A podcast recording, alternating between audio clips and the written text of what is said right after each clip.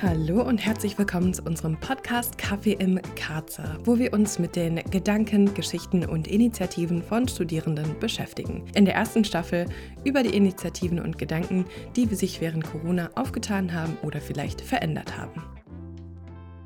Bevor wir in die ganzen Folgen mit unseren Gästen einsteigen wollten, haben wir uns gedacht, stellen wir uns mal vor. Das heißt, wir drei, die hinter diesem Podcast stehen und so ein bisschen erklären, wie wir überhaupt auf die Idee gekommen sind, so einen Podcast zu machen. Am besten wir stellen uns einfach mal der Reihe nach vor. Vielleicht magst du anfangen?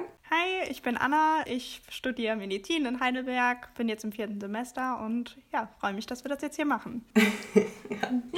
Und ich bin Anne. Ich studiere Sonderpädagogik an der Pädagogischen Hochschule. Langzeit-Bachelorstudentin, jetzt im neunten Semester schon. Bin auch super gespannt, was so kommen wird, was für spannende Erzählungen wir haben werden. Ich bin äh, Becky.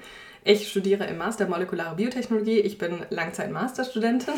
ich glaube, ich bin jetzt im siebten Mastersemester, ist also ein bisschen her. Bin, ich freue mich total, dass ich Teil des Projekts sein darf und dass ich hier für die Technik und Moderation mit reingeholt wurde.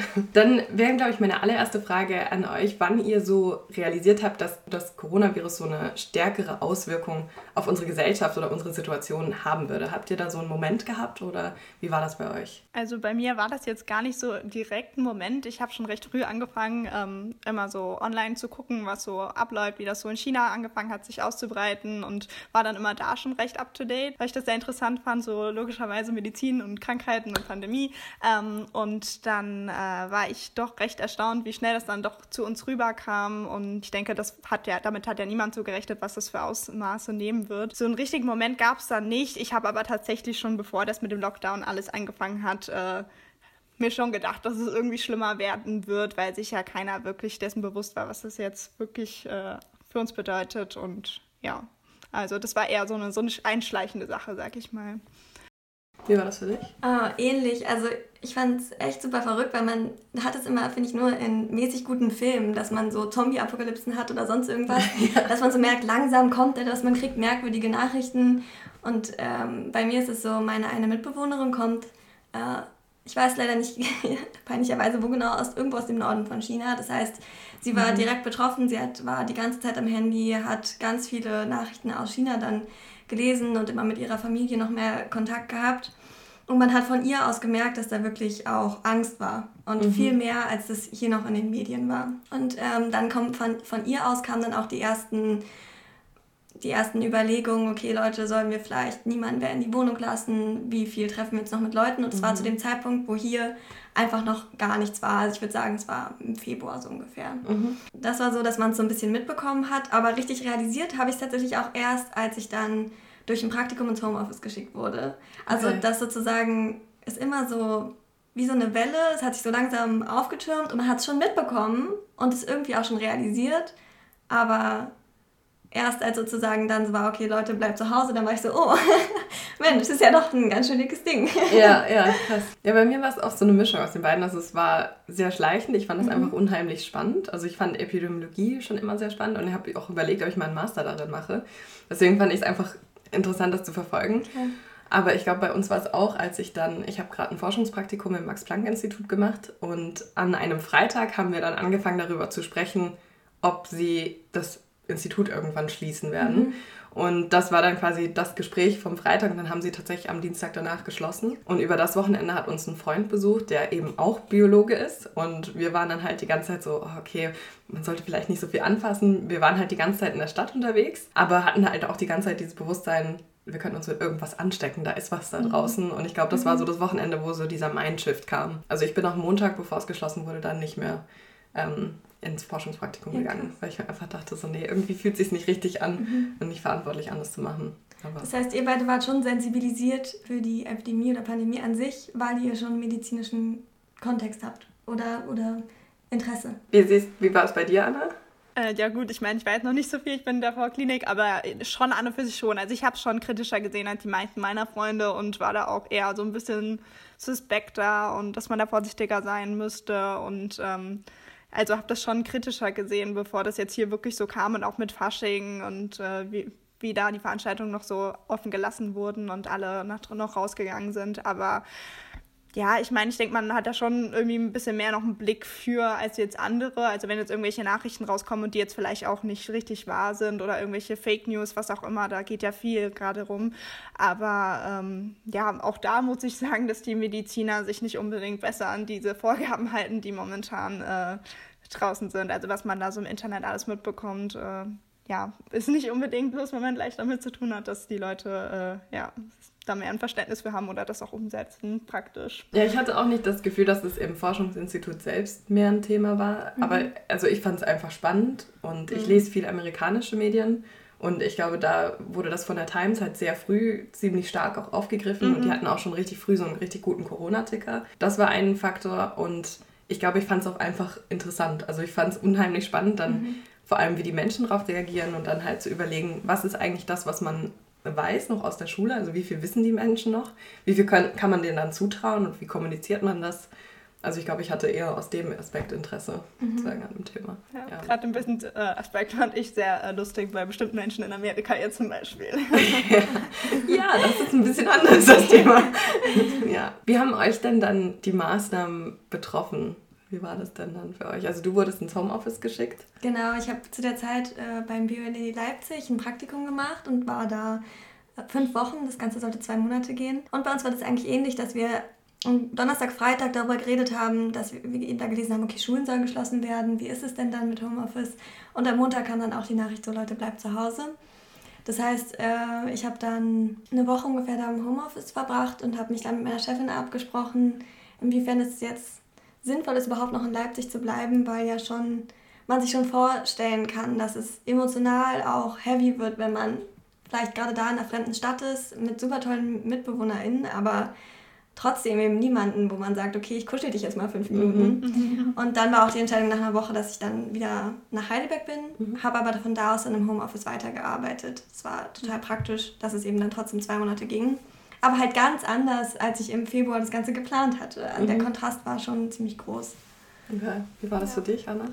Ähm, bei mir war es jetzt nicht so extrem von der Uni her, weil wir da gerade Semesterferien hatten. Ähm, was bei mir so das erste war, wo ich eingeschränkt war, war, dass ich eigentlich eine Hospitation geplant hatte auf der Neonatologie, das ist diese Neugeborenenstation. Und da ging dann bei uns quasi irgendwann freitagsabend die Nachricht raus, ja, keine Hospitation, Krankenpflegepraktika mehr, sonstiges von der Universität Heidelberg. Da war ich dann halt leider auch von betroffen. Äh, ich hatte mich da schon Monate vorher beworben, aber es ging dann halt trotzdem nicht. Dann hatte ich eine Woche später noch eine Prüfung, die zum Glück gerade noch so äh, durchgegangen ist. Da kam nämlich am Abend vorher auch von Baden-Württemberg die Meldung raus, dass jetzt irgendwie keine Vorlesungen mehr stattfinden sollen. Und ich hatte schon Angst, dass ich die jetzt nicht mehr schreiben kann. Das ging dann aber gerade noch so und ähm, dementsprechend hat mich das dann erstmal nicht beeinträchtigt, weil ich dann noch zwei, drei Wochen Semesterferien hatte und sowieso nichts stattgefunden hat. Ähm, dann ging das halt mit der Online-Lehre in der Uni los. Aber so diese ein, zwei Wochen waren dann noch recht normal. Mhm. Okay. Also Anne, du bist jetzt in Heidelberg, also in deiner Studienstadt. Genau. Und Anna, du bist gerade zu Hause. Wie ähm, ist denn dieser Entscheidungsprozess so gegangen? Also warum hast du entschieden, zu Hause zu bleiben und warum hast du entschieden, hier zu bleiben? Ähm, ja, also ich bin eigentlich direkt nach meiner Prüfung nach Hause gefahren. Einfach daher, weil ich in Heidelberg eine Einzelzimmerwohnung habe, ganz alleine bin und ich schon vorher die ein, zwei Wochen vor meiner Prüfung viel zu Hause geblieben bin, weil meine Mutter da so ein bisschen vorsichtiger war wegen äh, Distanzieren und so weiter. Und äh, ich einfach keine zwei, also da was weiß ich, wie und auf unbestimmte Zeit alleine alleine bleiben wollte und äh, mit niemandem zusammen wohnen und dann nur in einer Einzelzimmerwohnung, wo man im selben Raum lebt und schläft und isst und lernt und das äh, finde ich, das hält keiner auf die Dauer auf, so mit, ich weiß nicht, psychischer Gesundheit und dementsprechend war da die Entscheidung recht eindeutig, dass ich nach Hause gehe, wo ich hier bei meinen Eltern bin, meine Schwester habe, ein paar Räume mehr und äh, ja, deswegen bin ich jetzt hier. ja, das glaube ich sehr verständlich. Also alleine finde ich es auch schlimm. Bei mir war es so, dass ich äh, zum Studieren nach Heidelberg gezogen bin und da an, zu dem Zeitpunkt auch mein Zimmer halt komplett ausgeräumt habe weil mhm. es dann eben anderweitig genutzt wurde als Wohnzimmer oder keine Ahnung, was da als erstes reinkam. Das heißt, natürlich kann ich immer nach Hause kommen so, aber es ist jetzt nicht so, als ob ich dann ein eigenes Zimmer hätte. Also ich würde halt auf der Couch schlafen. Das heißt, es war überhaupt nicht die Option, ähm, zu Hause nach, nach Berlin zu fahren, sondern es war klar, ich habe hier mein Zimmer, ich habe hier die WG, dass ich auf jeden Fall hierher fahre. Mhm. Ja, genau, und man hatte ja schon dann irgendwie im Kopf, dass es auch eventuell ja gefährlich sein kann, wenn man seine Family sieht. Und dadurch, dass man, dass ich auch nicht wusste, okay, wie lange geht es denn jetzt? Und ich liebe meine Mom echt, aber ich glaube, wenn wir dann vier Wochen aufeinander hocken und ich nicht mal ein eigenes Zimmer habe, mhm. Bei aller Liebe würde ich dann wahrscheinlich an die Decke gehen irgendwann. Dementsprechend, ähm, genau, gab es eigentlich gar kein großes Hin- und Herüberlege, sondern äh, es war eher so, dass die Wochenendurlaube nach Berlin abgesagt wurden sofort und ich gesagt mhm. habe, nee, ich fahre nach Heidelberg jetzt wieder und bleib halt dann da. Mhm. Ja, mir geht es so ein bisschen ähnlich. Meine Eltern äh, sind glücklich verheiratet, aber leben nicht zusammen. Mhm. Und mein Vater lebt auf einer konstanten Baustelle, weil er ein ziemlicher Bastler ist. Also da kann man nicht hingehen. Und meine Mom hat letztens auch ähm, Downsizing gemacht. Also sie wohnt jetzt in 80 Quadratmetern, hat im Prinzip ein großes Wohnzimmer und ein mhm. kleineres Schlafzimmer. Also ich müsste mit ihr in einem Bett schlafen und da ist es natürlich okay. auch keine, keine Option. Und wir hatten jetzt mittendrin noch einen Umzug. Das mhm. war dann, ähm, und das mussten wir natürlich auch managen und dann hat sie es gut getroffen. Mhm. Also es war auch für uns ja. beide keine, also für meinen Partner und mich keine Option, dann heimzugehen. Mhm. Weil wir mhm. dachten, okay, wir sind hier irgendwie fest. Ja. Wie habt ihr denn, oder welches Gefühl habt ihr dann, wie trifft euch das persönlich jetzt hier in der Zeit? Also das war jetzt ja mehr so, wie das eure Umstände und Situationen getroffen hat, aber wie geht es euch persönlich gerade mit der ganzen Lage? Ähm, also ich finde so, so verschiedene Fronten, die sich da auftun. Also ich finde einmal natürlich die Organisation. Also es, äh, von der FH ist es gut organisiert. Man hat äh, man hat halt Online-Kurse und es klappt alles auch irgendwie, aber man muss natürlich schauen, dass man zu Hause arbeitet. Und ich finde es extrem schwierig, damit umzugehen, dass zu Hause zum Arbeitsplatz wird. Also man hat keinen Raum mehr, in dem man einfach nur, nur ist und halt rumwerkelt und für sich ist, sondern es ist die ganze Zeit das Potenzial da, dass man halt arbeiten könnte. Mhm. Und dazu kommt halt, dass, mein, dass ich eigentlich in diesem Semester nur Kunst mache, weil mein Hauptfach sozusagen auch Kunst ist. Und das heißt, alle Materialien muss ich mir erstens mhm. selber beschaffen und zweitens dann irgendwie versuchen, mein 12 Quadratmeter Wohnheimzimmer zu einem Babyatelier umzuformen. und das ist die so die Orga-Front, die, die immer wieder, wo man sagt, okay, wie, wie macht man das jetzt am besten? Und die andere Seite ist echt das emotionale Handling. Also ich bin super froh, dass ich hier bin und die WG habe und man Kontakte hat, aber ich finde, man merkt schon dadurch, dass die ganzen Kontakte, die man so nebenbei hat in der Uni, man, man grüßt Leute, man sieht ProfessorInnen, man geht abends raus, man geht tanzen, man kann sich so fallen lassen. Ich finde, das fällt halt total weg. Also ich fühle mich manchmal, ob ich konsequent angespannt wäre, weil die Hälfte meines Lebens einfach weggebrochen ist. Und ich mhm. weiß, das ist von einer sehr privilegierten Perspektive aus geredet mhm. ist, weil ich habe diese riesen Wohnung und ich kann Leute sehen und wenn ich aus Frustration zwei Laugenbrötchen essen möchte, dann mache ich das dann auch, mhm. weil ich das Geld habe und meinen Job behalten konnte. Aber trotzdem ist es emotional schwierig. Mhm. Bei dir, Anne? Ähm, also das mit dem Zuhause, dass man jetzt so alles in seinen kleinen vier Wänden hat, finde ich auch so. Das ist bei mir jetzt hier zum Glück nicht so schlimm, weil ich äh, das äh, Zimmer noch bei meiner Mutter benutzen durfte als äh, quasi Lernbürozimmer. Das ist nochmal ganz schön, wenn man dann irgendwie wieder hochgehen kann und da schläft man dann nur in einem anderen Raum. Das, das hilft schon mal unge ungemein, finde ich, wenn man das nicht alles so in einem Zimmer hat, wie gesagt, was ja bei mir in Heidelberg so gewesen wäre. Ich finde es wahnsinnig schwierig, was, was das Lernen speziell angeht, auch die Motivation aufrechtzuerhalten, weil man einfach die ganze Zeit nur vor dem Bildschirm sitzt und auch überhaupt nicht mehr so diesen Kontakt von anderen hat, die einem erzählen, wie weit man sind, was natürlich auch Druck rausnimmt, aber man jetzt einfach nicht mehr in dieser Umgebung drin ist und man geht jetzt erst in die Vorlesung und dann lernt man und dann und so weiter. Man muss das halt alles so mit sich selbst ausmachen. Das finde ich nochmal so eine ganz andere Disziplin-Sache auch. Was das Private angeht, also am Anfang hat es mich so gar nicht gestört, weil mein Freund noch vier Wochen hier bei uns mitgewohnt hat quasi. So bevor das mit dem Lockdown alles losging. Das war halt dann eigentlich ganz cool, weil ich dann quasi so meine engste Bezugsperson so oder so da hatte. Der ist dann jetzt auch wieder gegangen Mitte April. So seitdem merkt man das dann eher, dass die Freunde dann doch irgendwie fehlen. Also das, das merke ich schon auf jeden Fall auch so, wie, wie du schon gesagt hast. Man ist wahnsinnig privilegiert privilegiert, auch bei meinen Eltern braucht sich niemand Sorgen machen oder auch bei meinem Job, das, der, der bleibt, es ging online, das irgendwie umzusetzen. Aber es ist trotzdem irgendwie auch eine gruselige Vorstellung, auch wenn man in die Zukunft guckt, äh, wie sich jetzt irgendwie die Gesellschaft doch verändert. Ähm, man, irgendwie merkt, merkt man jetzt, dass die Leute irgendwie doch hoffen, okay, jetzt ist wieder normal, jetzt kann man wieder rausgehen, jetzt wo es gelockert wird, aber das ist es ja eben nicht. Und sich irgendwie so vorzustellen, dass es noch ein Jahr oder ein halbes Jahr so weitergehen könnte, wie auch immer, finde ich irgendwie sehr gruselig. Und was das so mit uns auch macht, nicht mal nur mit der Wirtschaft, auch äh, wie wir so unsere Gewohnheiten ändern. Zum Beispiel, dass der Handschlag jetzt nicht mehr normal wird oder wie gesagt auch, dass man nicht einfach rausgeht, Leute trifft auf der Arbeit, wie jetzt in der Uni. Man hat ja ständig Leute um sich und das, das finde ich einfach komisch, dass das so komplett wegfällt, diese sozialen Kontakte. Und das ist äh, komisch, einfach diese Vorstellung, wenn Leute dann sagen, der Alltag wird nie wieder so sein, wie er vorher mal war. Oder auch das Reisen, was ja eigentlich jetzt, wie, gesagt, wieder aus einer privilegierten Sicht rausgesprochen, total normal ist. Dass man da so eingeschränkt ist, auch örtlich, ist äh, eine, eine sehr, sehr komische Vorstellung, finde ich. Mhm. Ja, es ist witzig, dass ihr das beide mit den Privilegien anspricht, mhm. weil ich glaube, ich war mir noch nie meiner Privilegien so bewusst wie ja. zurzeit. Also ich hatte schon immer das Bewusstsein, okay, ich bin in einer echt guten Situation so, also mhm. ich werde von meinen Eltern unterstützt fürs Studium, also es gibt wirklich keine bessere oder entspanntere Lage, aber ich habe das Gefühl, das ist jetzt nochmal so viel intensiver geworden. Jetzt halt auch hier, also auch das mit dem Organisieren und sowas, das, das Problem kenne ich auch, aber es ist besser geworden gerade bei mir in der Phase, weil ich eben jetzt, wo ich mit meinem Partner zusammen lebe, tatsächlich zwei Zimmer habe. Und das mhm. ist voll, also total krass für mich. Es hat meinen Arbeitsflow komplett geändert, weil ich das Gefühl habe, ich kann es mal wirklich trennen. Mhm. Aber ich habe da auch das Gefühl, dass dieses Gefühl, privilegiert zu sein und halt wirklich sich bewusst zu sein, was man alles hat, wofür man dankbar sein kann, das hat sich sehr intensiviert, also in der Zeit. Wie hat sich das denn für euch auf eure Hobbys oder Sport oder sowas ausgewirkt? Also wir haben jetzt so ein bisschen über Uni gesprochen, ein bisschen über, wie es einem so persönlich geht. Wie geht es euch da denn der Front? Also habt ihr das Gefühl, ihr habt eure Hobbys geändert, Sport geändert?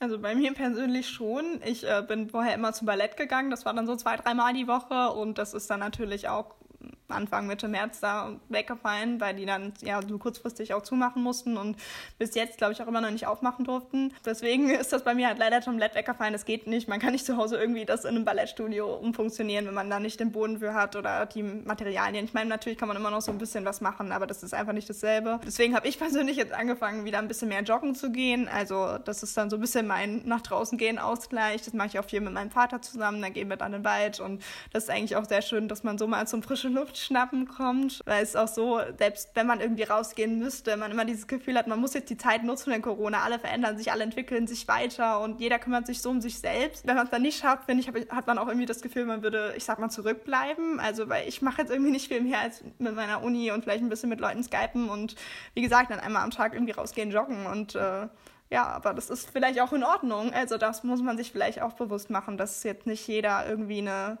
komplette Entwicklung zum, sag mal, Schmetterling machen muss, bloß weil wir zwei Monate eingeschlossen sind oder wer weiß noch länger. Also ja, mit diesem Hashtag Self-Care-Sachen und genau. sowas. ja. hm. Aber ich weiß gar nicht, ob das, also ob das für mich der hm, die Wahrnehmung ist, also Schmetterlingsvergleich, ich habe das Gefühl, ich ziehe mich eher so wieder in meinen Kokon zurück. Ich, das, äh, ich habe das Gefühl, rückschrittig in ganz vielen Sachen, wo man sagt, boah, man hat sich in den letzten anderthalb Jahren ähm, hat man sich so mehr informiert über Sachen oder man hat irgendwie seine Persönlichkeit gefestigt oder keine Ahnung. Und jetzt ist es so, dadurch, dass es ganz so viel weggebrochen ist, habe ich das Gefühl, auch ganz viel von, also nicht, dass ich mich zurückentwickle, aber dass ich mich viel weniger entfalten kann.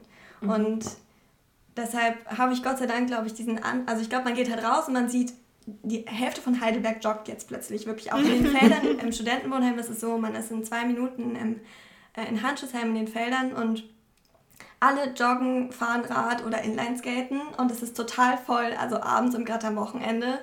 Und äh, ich habe es jetzt auch gemacht als Ausgleich, damit man mal rauskommt, habe ich jetzt auch mit Joggen angefangen. Also wie eine Oma, total langsam. Ich habe seit drei Jahren, glaube ich, nicht mehr gejoggt. Äh, und es ist dann sozusagen was, was, keine Ahnung, jetzt zum Pflichthobby geworden ist irgendwie. äh, aber ansonsten glaube ich auch, dass der Anspruch gar nicht da sein muss, sich zu entfalten, sondern mehr so irgendwie gut durch die Zeit zu kommen. Und wenn man dann zu Hause sitzt und zehn Stunden Fernsehen guckt, dann ist es genauso legitim, wie dass man sagt, man geht dreimal am Tag joggen. Weil ich glaube, für jeder muss so für sich entscheiden, okay, wie gehe ich jetzt durch die Zeit? Mhm. Und ja, mit meinen Hobbys an sich, was habe ich vorher gemacht? Ich habe Kunst viel gemacht. Da habe ich jetzt das Gefühl, das ist halt sehr viel mehr zur Arbeit geworden, dadurch, dass mhm. ich jetzt nicht mehr, in der Uni haben wir ein kleines Atelier. Normalerweise habe ich da dann halt viel gearbeitet, wenn es um die Abgaben für die Uni ging. Mhm. Und jetzt ist es so, dass ich sowohl die Kreativität für, für mich alleine und für die Uni beide zu Hause machen muss. Mhm. Das heißt, ich habe das Gefühl, ich habe kein Ventil mehr. Mhm. Und das ist ein bisschen, bisschen nervig im Moment, wirklich. Ja, Ja, das, das glaube ich, das stelle ich mir sehr schwierig ja. vor. Aber ihr hattet ja eben schon ein bisschen angesprochen mit so dem Online-Semester und den ganzen Sachen. Ähm, da wäre meine Frage, also es ist ja, glaube ich, in jedem Studiengang so ein bisschen anders geregelt und vor allem die PH vielleicht nochmal ein bisschen anders als an der Uni. Wie ist das für euch? Läuft das gut? Läuft das schlecht? Habt ihr da, seht ihr darin Vorteile oder Nachteile? Ähm, wie, wie empfindet ihr gerade so das Online-Semester? Ähm, ja, also wir haben das eigentlich recht gut umgesetzt, muss ich jetzt mal so sagen, von der Vorklinik-Seite her. Also da ähm, hat die Uni schon echt in der kurzen Zeit sehr Gutes geleistet, würde ich mal sagen. Das ging ja echt innerhalb von zwei Wochen, dass die zumachen mussten und dann hatten wir schon wieder die ersten Kurse und es war auch alles, was quasi als äh, Pflichtveranstaltung vorher schon festgelegt wurde, ist auch genau zu dem Zeitpunkt dann auch live quasi als Seminar online äh, hat es auch stattgefunden über HighConf, das kennen ja vielleicht auch einige. Das ist quasi so ein eigenes Programm, was so ähnlich wie Zoom ist im Endeffekt oder Skype, also einfach so ein, so ein Konferenzcall, nur um das nochmal kurz zu erklären. Und äh, dann kann man da eben Vorlesungen hochladen und dann oder Präsentationen, was auch immer, und dann kriegt halt jemand die Rechte und kann das erklären. Das hat eigentlich in dem Sinne ganz gut geklappt. Also da kann ich mich jetzt nicht beschweren. Mit den Vorlesungen hat es manchmal so ein bisschen gehapert. Das hat halt jeder, also jeder Dozent für sich dann so hochgeladen, wann er es eben fertig hatte mit dem Schneiden oder Aufnehmen, was auch immer. Genau, aber jetzt letzten Endes haben wir doch eigentlich alles schon mittlerweile hochgeladen bekommen. Also das hat für, für mich persönlich war es dann eigentlich sogar positiv, ähm, weil ich ja schwerhörig bin und dann einfach mal festgestellt habe, wie viel besser man doch hört, wenn man das jetzt über Kopfhörer direkt so auf die Ohren bekommt und sich so laut machen kann, wie man will oder ähm, dann einfach mal kurz zurückzoomt, wenn man es dann doch nicht verstanden hat, auch inhaltlich. Ähm, das war für mich dann also doch eine Überraschung, wie extrem das doch äh, mich beeinträchtigt wohl normalerweise. Ansonsten, wie gesagt, so motivationsmäßig ist es ein bisschen negativ, wenn man da die ganze Zeit nur für sich so den ganzen Tag vom Computer sitzt, aber ansonsten finde ich, klappt es doch erstaunlich gut bei uns. Mhm. Ja. Also an der PH ähnlich. Ich glaube auch, wenn es da kein extra Programm gibt und viele noch mit Zoom arbeiten, ist es ähnlich, dass es total gut funktioniert. Ich finde, die Profs haben sich da echt richtig gut reingearbeitet. Und äh, es gibt auch, finde ich, Vorteile, weil der eine Dozent, es gibt ein, ein Seminar, äh, wo wir Stencil-Graffitis machen. Das mhm. heißt, man schneidet aus einer dickeren Pappe halt was aus und sprüht dann durch. Und das mhm. sieht man mhm. ganz oft bei Demos oder hier in Heidelberg haben wir ganz oft diese Kein Mensch ist illegal Sachen auf dem Boden. Mhm. Das ist meistens dann mit so einem Stencil. Normalerweise würden wir das eben an der PH machen. Ich habe es auch noch nie gemacht, das heißt, es war auch total aufregend. Und jetzt ist es so, dass er, unser Dozent, sich äh, sozusagen in sein Atelier setzt. Das ist äh, nicht in Heidelberg, das heißt, wir hätten sonst keinen Zugang dazu. Und er hat uns am Anfang dann erstmal sein ganzes Atelier gezeigt und überall seine cool. ganzen Graffiti-Sachen. Das heißt, wir haben viel besseren Eindruck von seiner Arbeit bekommen, weil wir mhm. einfach sozusagen live dabei waren. Mhm. Und dann hat er sich auch total toll ein Gestell für die Kamera gebaut, dass er das, dass es runter auf den Tisch zeigt. Und wenn er dann schneidet und sprüht, können wir sozusagen sehen, wie er das macht und es dann zu Hause auf, ausprobieren. Klar können wir das dann nicht sofort machen, weil in eigenen vier Wänden sprühen ist jetzt nicht so super. Aber trotzdem finde ich für diese Umstände extrem gut umgesetzt. Mhm. Mhm. Und gerade in Kunst ist es so, dass man ja eigentlich Begleitung braucht, Prozessbegleitung, so zwar nicht so ungefähr so hältst du deinen Stift richtig, aber einfach so kreativ, wie wo kannst du noch ansetzen, was kannst du noch weiterentwickeln. Auch das muss ich sagen, funktioniert total gut, weil sich die Dozenten darauf eingestellt haben, die E-Mails zu beantworten, für Fragen bereit sind und gerade in Kunst finde ich auch, dass wir extrem viel Lob bekommen, dass dass wir so weitermachen, dass wir dranbleiben. Und durch dieses positive Feedback hat man dann auch mehr Motivation einfach. Mhm. Und das ist halt so eine ganz persönliche Ebene. Und ich glaube, das ist vielleicht auch der Unterschied bei dir, Anna, mhm. mit der Uni, dass es einfach so eine, so eine super persönliche Ebene hat. Und ich weiß halt nicht, wenn da 100 mhm. Leute in der Vorlesung sitzen, sieht es ja. wahrscheinlich anders aus.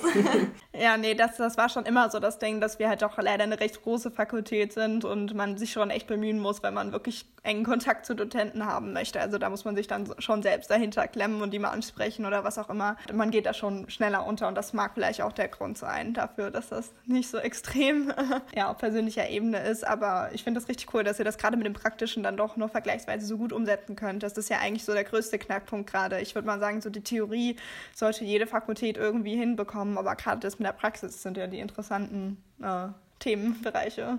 Auf jeden Fall. Ich finde es auch, ähm, wollte ich bei dir auch noch fragen, wie ist es mit der Prüfung jetzt? Also ich meine, ich habe jetzt immer nur so gehört, dass viele Prüfungen auch jetzt nach hinten verschoben oder ganz abgesagt werden. Und das ist natürlich bei mir im Praktischen super nervig. Also ich muss jetzt, wir haben keine Ausstellung mehr, sondern wir haben es digital. Das heißt, ich fotografiere die Sachen ab, reiche ein PDF ein und das ist dann meine Prüfung.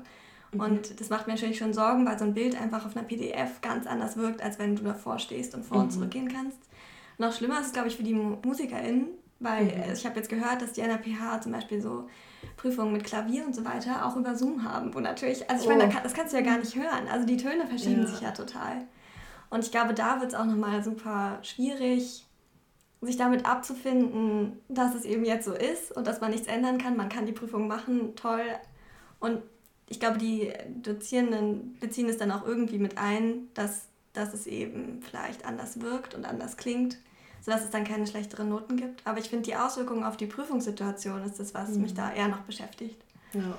Wie ist es bei euch? Also ich hatte bis jetzt nur diese eine Prüfung da Mitte März, die ist dann noch gerade so stattgefunden. Das waren, ich sag mal so zweieinviertel Stunden, glaube ich, an der Zeit. Wir mussten dann halt Abstand halten. Es durfte nur einer gleichzeitig quasi rein und sich anmelden, seinen Studentenausweis zeigen. Aber Ansonsten war es noch recht normal. Da war das ja auch noch alles noch gar nicht in den Köpfen von allen drin, dass man Abstand voneinander halten musste. Es hatten ja schon welche aus höheren Semestern Prüfungen, auch Präsenzprüfungen. Da ist es anscheinend ähnlich abgelaufen. So richtig mit dem Abstand hat das wohl noch nicht ganz geklappt, aber das war dann eher die Schuld der Studenten, so dass man halt am Anfang und am Ende dann in Grüppchen zusammenstand. Deswegen sage ich, auch die Mediziner hätten sich nicht zwangsläufig dran, muss man leider dazu sagen. Also ich bin mal gespannt, wie das bei uns läuft. Also noch halten sie dran fest, weil wir ja gerade dieses, äh, diesen Sommer dann auch das erste Staatsexamen schreiben und dafür auch Zeit zum Lernen brauchen noch, dass wir auch den äh, angesetzten Tag im Juni dann bekommen. Aber offiziell steht es jetzt noch nicht. Aber ich hoffe, dass das dann auch klappt, weil jetzt auch höhere Semester ja auch schon schreiben durften. Also ja, bei uns ist es sowieso anders im Master. Ich habe nur zu ganz bestimmten Zeitpunkten im Master Prüfungen. Mhm. Also ich habe zurzeit keine. Ich hätte jetzt keine. Also eigentlich wäre ich jetzt im Forschungspraktikum. Was mich so ein bisschen ja. zu meiner nächsten Frage bringt. Wie also habt ihr das Gefühl, Corona wird eure Studiendauer zum Beispiel langfristig beeinflussen oder generell euer Studium langfristig beeinflussen in irgendeiner Art und Weise? Ähm, also ich, ich, hoffe bei mir nicht. Also ich bin ja dann diesen, dieses Semester endlich mit dem Bachelor fertig und werde mich dann querbeet so in Deutschland für einen Master bewerben, weil ich jetzt mhm. nicht auf, also ich studiere eigentlich auf Lehramt, mache das dann aber nicht fertig. Bisher ist es so, dass die ähm, die, die Infos auf den verschiedenen Seiten immer noch sagen, okay, ihr könnt euch ganz normal bewerben. Es wird sich nichts nach, es wird nichts nach hinten verschoben. Aber ich glaube, das wird weiterhin spannend bleiben. Mhm. Also offiziell kann man sich bis zum 15. Juli, glaube ich, immer bewerben. Und das werde ich jetzt auch machen. Und meine, also ein bisschen Angst habe ich davor, tatsächlich dann im Oktober irgendwo hinzuziehen mhm. und zu sagen, so, da startet jetzt meine Uni und es wird vielleicht Flensburg, vielleicht wird es Görlitz. Das heißt, es ist auch eine sind ziemlich kleine Städte. Und dann da neu anzufangen, ohne wirklich neu anzufangen, weil man, mhm. wenn man eine zweite Welle kommt, man darf nicht raus, man, man sitzt in der Wohnung fest und ist dann in der Stadt, wo man wirklich niemanden kennt. Mhm. Äh, okay, da, da mache ich mir ein bisschen Sorgen, aber nicht, dass ich jetzt irgendwas doll verschieben sollte. Hoffentlich. Okay. okay. Ja. Bei dir, Anna? Ja, bei mir ist es momentan noch alles up to date, einfach weil sie sich weil die das so gut umgesetzt haben und wir jetzt alle Präsenzveranstaltungen so machen durften. Und äh, ja, das wäre schon ziemlich extrem, wenn so ein ganzer Jahrgang nicht am Physikum teilnehmen dürfte. Da besteht jetzt halt natürlich auch eine ziemliche Dringlichkeit, dass wir auch fertig werden, alle rechtzeitig. Also so ein paar Sachen wurden auch schon äh, vom Landesprüfungsamt selbst irgendwie so ein bisschen weitergesteckt, wenn jetzt Leute ihr Pflegepraktikum nicht machen durften. Das ist Voraussetzung fürs Physikum beispielsweise. Solche Geschichten, dass man das danach reichen kann. Also ich hoffe, dass es bei mir jetzt alles äh, so wie gehabt bleibt. Anscheinend verschiebt sich auch das nächste Semester nicht für uns, für die Erstsemester aber anscheinend. Ja, also ich denke, dass das bei uns so wie gehabt bleibt. Ähm, jetzt so ein kleiner Exkurs mit meiner Schwester zum Beispiel, die bewirbt sich gerade für, ähm, für Universitäten, die hat äh, letztes Jahr Abi gemacht. Da hat sich jetzt alles ein bisschen nach, nach hinten verschoben. Also auch die Bewerbungsphasen und Fristen und das Semester an und für sich haben wir auch schon eine Mail bekommen für den nächsten Erstsemester. Beginnt zum Beispiel erst Anfang November oder Mitte November. Also da ist wohl schon irgendwie so ein bisschen was Neues drin. Jetzt nicht für die Höhersemestrigen, die so ein bisschen wissen, wie es läuft, aber ähm, ja, für die Neuen anscheinend. Ich weiß nicht, was genau der Sinn der Sache ist, aber ja, so ein bisschen Wandel ist da wohl schon drin. Bei uns aber zum Glück bisher nicht. Okay. Ja, ich glaube, das ist bei jedem Studium so ein bisschen anders. Also bei mir ist es ein bisschen doof. Also von der universitären Seite aus ist es zum Beispiel kein Problem, dass ich jetzt wieder ins Forschungspraktikum gehe. Aber jedes Labor hat halt eigene Maßnahmen mhm. oder Hygieneregeln. Und das Labor, wo ich jetzt eigentlich mein allerletztes Forschungspraktikum machen müsste, ich bin so kurz davor, aber die haben jetzt eben die, diese Hygienemaßnahmen recht streng. Mhm. Und das ist halt ein recht kleines Labor, auch sehr, sehr viele Personen. Und die haben vor allem auch so einen Google-Doc, wo die sich dann eintragen, um dann bestimmte Sachen bedienen zu dürfen. Die können halt noch nicht mal ihre Bachelor, also Bachelor Thesis-Leute oder Master-Thesis-Leute wieder reinholen, weil es einfach zu viele Leute sind für dieses Labor. Und das ist jetzt echt so eine blöde Situation, weil ich halt nicht so genau weiß, muss ich, sollte ich mir jetzt lieber ein anderes Forschungspraktikum suchen, in der Hoffnung, dass ich ein größeres Labor erwische. Aber dann kenne ich da vielleicht auch die Betreuer nicht. Und ich finde es eigentlich super wichtig, seinen Betreuer zu kennen und zu wissen, okay, das sind Leute, denen ich vertrauen kann. Da lerne ich auch wirklich was und da werde ich betreut. Und das hätte ich halt in diesem Labor auf jeden Fall. Aber andererseits muss ich jetzt auf unbestimmte Zeit erstmal warten. Also es ist halt, keiner kann einschätzen, wann ich zurückkommen könnte, vielleicht irgendwann mal. Und solange ich halt diese Wartezeit habe, solange verzieht sich auch mein Studium. Es ist mhm. echt ein bisschen ärgerlich. Ja, aber mein Kompromiss ist so ein bisschen, ich mache jetzt die Sachen, die ich sowieso noch irgendwie machen müsste. Also ich muss noch ein Seminar erledigen und ein paar Vorträge hören und ein paar Protokolle schreiben und die werde ich jetzt auf jeden Fall, das gehe ich jetzt an als großes Projekt. Und wenn ich mit allem fertig sein sollte und ich immer noch nicht weiß, ob ich wieder, wieder ins Labor gehen kann oder nicht, dann würde ich wahrscheinlich anfangen, nach einem neuen Labor zu suchen. Also ich versuche die Zeit jetzt so zu nutzen, dass ich das, den Rest fertig machen kann. Mhm. Aber, aber ich glaube, das ist echt bei jedem so ein bisschen, also das ist der Vorteil von unserem Studiengang, es ist eine total freie Gestaltung, weil wir diese Forschungspraktika überall machen können, wo wir es möchten. Aber es bedeutet natürlich auch, dass es ein hohes Maß an Selbstorganisation fordert. Ja. Und dann ist jedes Labor halt anders. Ja. Ich glaube, das Gute ist halt, dass wir uns eigentlich keinen Stress machen müssen, dass es schlecht auf dem Papier aussieht. Ich meine, das ist ja. immer diese Grundsorge, die man als Studie hat. Oh mein Gott, man hat eigentlich ein sechs Semester Bachelor und jetzt ist man im neunten Semester. Shit. Ja. Wie sieht das denn bitte im Lebenslauf aus? Einfach weil wir in so einer Gesellschaft leben, wo da immer wahnsinnig viel Druck mhm. hinter ist, finde ich. Und dass man jetzt sagt, okay, dann nutzt man das Semester eben, um so Pause zu machen, um mehr auf YouTube unterwegs zu sein oder einfach zu Hause bei der Family zu sein und eben nicht so viel zu machen, weil es einfach allen so geht im Moment. Das heißt, selbst wenn es ein Urlaubssemester wird, dann muss man vielleicht einfach versuchen, es positiv anzunehmen und nicht äh, mhm. sozusagen sich noch Gedanken darüber zu machen, dass es sich verzögert. Aber es ist natürlich auch frustrierend, weil die Zeit muss ja auch irgendwie gefüllt werden. Ja. Und vielleicht will man kein Urlaubssemester so. ja, aber das, das finde ich auch einen wichtigen Punkt zu sagen, okay, man hat dann wenigstens, also ich meine, ich bin sowieso schon in so einem hohen Semester und es sind viele Sachen bei rumgekommen, es gibt gute Gründe, warum das so ist. Mhm. Aber ich habe dann auch das Gefühl, wenigstens später, wenn ich dem potenziellen Arbeitgeber gegenüber sitze, ja. kann ich wenigstens sagen, es war während Corona. Ja. das wäre nichts, was ich machen konnte. Also ich glaube, das ist auch nochmal ein wichtiger Faktor Faktor. Das wird echt, glaube ich, ein einschneidender Punkt sein, auch mhm. wenn die mhm. Leute zurückschauen und 2020 sehen oder wissen, dass es über die Spanne von 2020 ja. war, ja. werden das alle erkennen, mhm, denke ich. Also, ich hoffe, da kann man, kann, das kann man ein bisschen internalisieren und ein bisschen. Ruhe finden in den Fakt.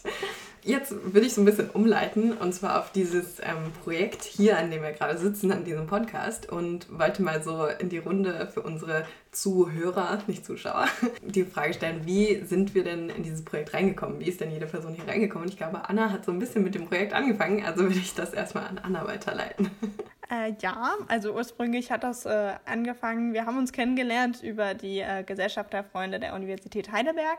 Und zwar wurde mir von der Seite quasi vorgeschlagen, ob man denn sowas wie einen Podcast mal angehen könnte, einfach von Seiten der äh, Studis in Heidelberg. Ähm, was machen wir so? Was für Engagements haben wir so? Wie ändert sich das jetzt während Corona? Was sind besondere Anforderungen an uns? Ähm, ja, genau, was erleben wir? Einfach das, was wir jetzt quasi auch schon alles so erzählt haben, ähm, nochmal auf ganz individuelle Art und Weise, verschiedene Fachbereiche und äh, das fand ich eine coole Sache und dann äh, ja, hat sich Frau zum Putlitz bereit erklärt, euch beide mal anzusprechen und ich bin sehr, sehr froh darüber und äh, ja, ich finde, wir sind eine tolle Truppe.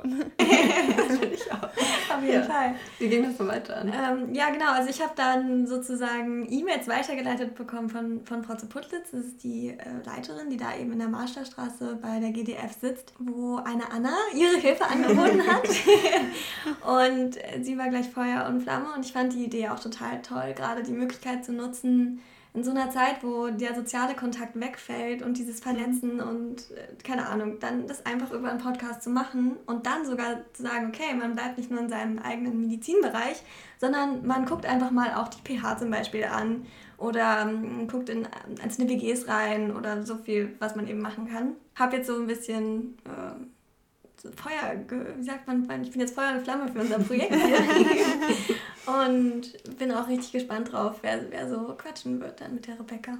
Ja, ja, genau. Und das kommt dann zu mir. Also Frau Putlitz hat dann bei mir angerufen und es ist ganz witzig, ich wohne in einem Haus, das keinen Empfang hat. Oh. Das heißt, ich habe immer wieder gesehen, dass sie bei mir angerufen hat, bis ich es dann endlich geschafft habe, ähm, zurückzurufen. Da hat sie mir das Ganze erzählt und ähm, ich fand die Idee super und finde es super cool, dass ich Teil davon sein darf. Also im Wesentlichen bin ich eingespannt worden, weil ich einfach schon technische Vorkenntnisse habe und mhm. weil ich einen YouTube-Kanal habe und dann einfach ein bisschen ähm, die Ausstattung habe und hoffentlich ein bisschen helfen kann, Struktur zu geben und das Ganze ein bisschen zu moderieren.